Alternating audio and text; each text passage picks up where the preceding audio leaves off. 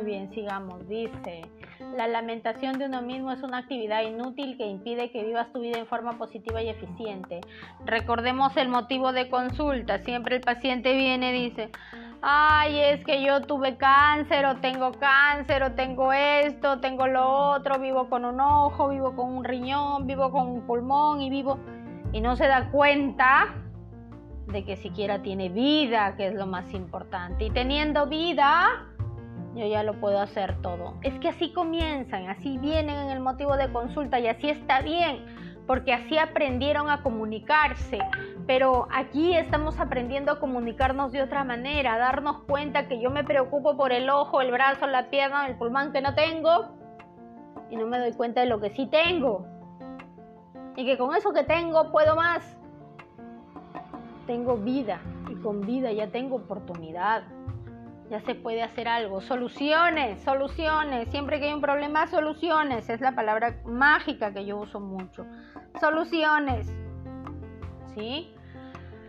Dice, te impulsa a tenerte pena a ti mismo y moviliza tus esfuerzos por dar y recibir amor. Más aún disminuye tus oportunidades de mejorar tus relaciones afectivas y aumentar tus relaciones sociales.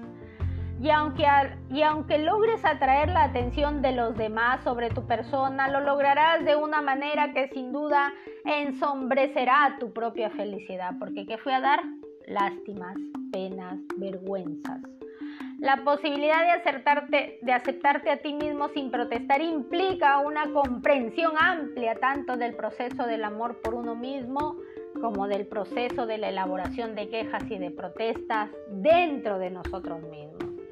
Qué importante cosita me subrayaste, cariñita. Qué lindo. Qué bueno que te des cuenta. Qué bueno que, que te diste cuenta que estábamos fallando. Qué bueno que te diste cuenta que no era la manera. Qué bueno que te diste cuenta que así como estábamos actuando no era la forma correcta. Qué bueno, porque me lo has subrayado. Y si has subrayado eso es porque eso has entendido. Y me ha encantado que hayas entendido todo eso, porque todo eso habló de nosotras porque en todo eso vivíamos, porque en todo eso estábamos. Y qué casualidad, ahora ya no estamos en eso. Pero sí me identifico y me di cuenta que estaba en algo que no estaba bien. Y que por eso andaba triste, desanimada, bajoneada. Y ahora ya no es así.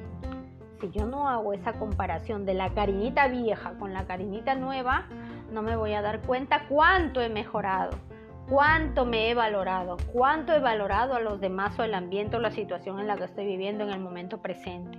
Es importante darse cuenta. Si no me doy cuenta, no voy a poder avanzar.